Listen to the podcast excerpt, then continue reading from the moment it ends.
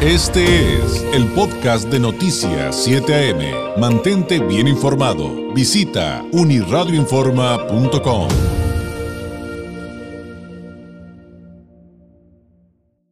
Le agradezco enormemente que en esta mañana de lunes nos tome la llamada el representante legal de los familiares de los estudiantes desaparecidos en Iguala Guerrero. Usted lo recordará, la noche del 26, madrugada del 27 de septiembre del 2014. Vidulfo Rosales Licenciado Rosales, ¿cómo está? Muy buenos días. Buenos días. Un gusto volverlo a saludar, eh, tener oportunidad de volver a platicar con usted. Pues cómo, cómo toman, cómo toman eh, en primera instancia para arrancar la plática eh, lo sucedido el fin de semana, las disculpas de López Obrador a nombre del Estado mexicano por la desaparición de los 43 normalistas de Ayotzinapa. Mira, pues es un informe importante el que rindió el presidente, amén de que da cuenta de los avances que se están presentando. Eh, eh, él rinde, eh, manda un mensaje político importante de que la investigación va a seguir, de que la investigación va a continuar, las líneas seguirán abiertas y se seguirá realizando la búsqueda hasta el total esclarecimiento de los hechos. Usted se preguntaba, Vidulfo, que cuáles eran los avances. Y ahora eh, pues se habla de que ya hay pistas, incluso Baja California se convirtió en clave porque están buscando a uno de los 43 acá en Mexicali, pero ustedes qué ven, ¿hay avances y cuáles son esos avances? Mira, los avances son eh, iniciales, son básicos, porque hay varios varias órdenes de aprehensión este, que se han eh, librado ¿verdad? Hay algunas detenciones que se han efectuado. Lo más relevante creo que es las órdenes de aprehensión contra militares y policías federales. Sin embargo, pues falta detenerlos y falta procesarlos, que es lo más importante. Y una vez que inicien los procesos, inicien las detenciones, pues iniciarán los acercamientos del gobierno con, con estas personas para efectos de que vayan brindando información del paradero, que eso será el eje central de estas detenciones, de estos procesamientos. Muy bien, entonces ahora sí perciben por lo menos que hay voluntad política, no como en otras ocasiones en que pues hemos estado compartiendo notas desde su frente y en el que pues veían una inacción total o, o incluso en algún momento lo platicamos con alguno de los representantes, alguno de los padres de familia, engaños del, del Estado mexicano. Sí, mira, definitivamente no había esa voluntad política, creo que el gobierno anterior se anquilosó la investigación en el basurero de Cocula y ahí se cerraron todas las posibilidades de seguir investigando. Se mantuvo esa tesis con el fin de no abrir otros, otras rutas y otras líneas de investigación y creo que eso nos ha retrasado demasiado y pues ahora el hecho de que las investigaciones estén abiertas adquiere otra nueva ruta a la investigación y abre mayores expectativas de esclarecimiento. Ahora, tengo entendido que no van a parar, obviamente, las exigencias ni las manifestaciones, pero ¿cómo cambian? O sea, las exigencias ahora, ¿en qué sentido se van a presentar?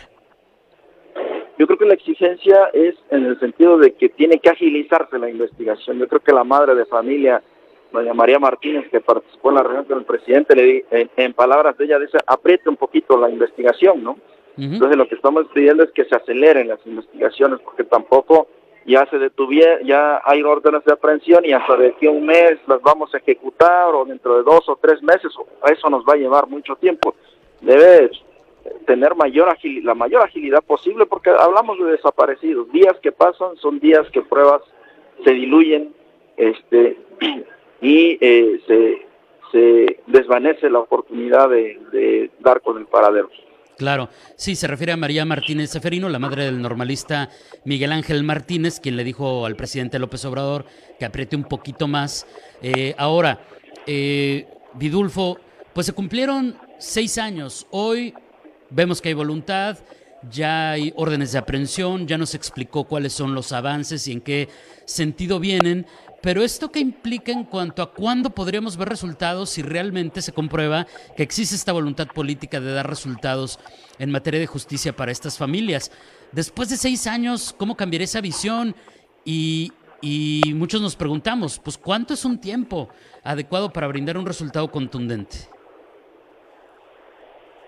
Es, complicado, porque estamos hablando de investigaciones complejas, estamos hablando de datos de prueba que están diluidos, estamos hablando incluso de datos de prueba destruidos, estamos hablando de tortura. Entonces se construyó un entramado de impunidad en el gobierno pasado que será difícil desmontar. De ahí que es resulte difícil hablar de un tiempo.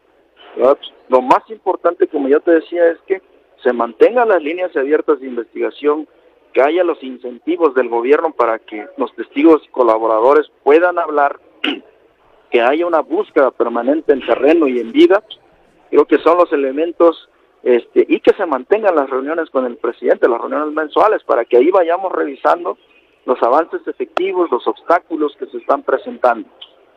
¿Esas reuniones mensuales serían directamente con el presidente? Sí, están planeadas directamente con el presidente las reuniones mensuales. Eso nos puede servir para ir revisando y desde ahí, pues el titular del Ejecutivo vaya girando instrucciones a las instituciones que no están haciendo debidamente su trabajo.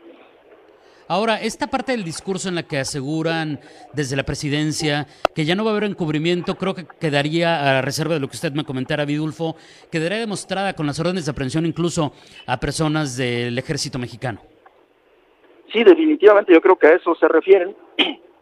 Es muy importante, ¿verdad? Porque si hay una institución, hay servidores públicos, fuerzas de seguridad que están involucradas en la desaparición, deben ir a proceso, deben ser sancionadas, no no porque es de tal o cual institución este vamos a encubrirla y vamos a no se va a investigar yo creo que eso eso debilita a las instituciones muy bien. ¿Con qué podríamos cerrar en el marco de que prácticamente se acaban de cumplir seis años de esta desaparición, Vidulfo? ¿Cuál debe ser el mensaje para todos los mexicanos ante, ante una tragedia de esta naturaleza?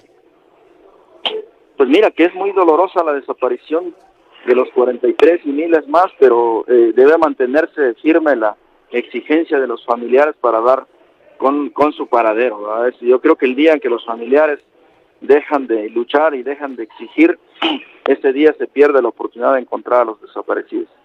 Vidulfo, le agradezco enormemente que haya platicado con nosotros estos eh, minutos y seguiremos pendiente con los micrófonos abiertos para cualquier avance que haya en esta materia de los 43 de Ayotzinapa. Muchas gracias y muy buenos días. Hasta luego, está bien. Hasta luego, es el licenciado Vidulfo Rosales, representante legal de los familiares de los estudiantes desaparecidos en Iguala Guerrero. Usted lo recordará, una noche del 26, madrugada del 27 de septiembre del 2014 fue eh, este fin de semana la conmemoración de los seis años de la desaparición de los 43 y ahí está, usted lo acaba de escuchar. Ya hay avances en las investigaciones, a diferencia de lo que se vivía antes, hay una demostración de que hay voluntad política para aclarar lo que sucedió, pero no no va a ser fácil y sin duda es importante que López Obrador nos dice, a nombre del Estado mexicano, haya pedido disculpas por la desaparición de los 43. Un tema difícil que tomará todavía mucho tiempo eh, resolverse por eh, lo complicado, obviamente, del caso. Dicen, no podemos bajar la guardia, los padres, las madres de estos desaparecidos tendrán que seguir la lucha. Este fue el podcast de Noticias 7am. Mantente bien informado. Visita unirradioinforma.com.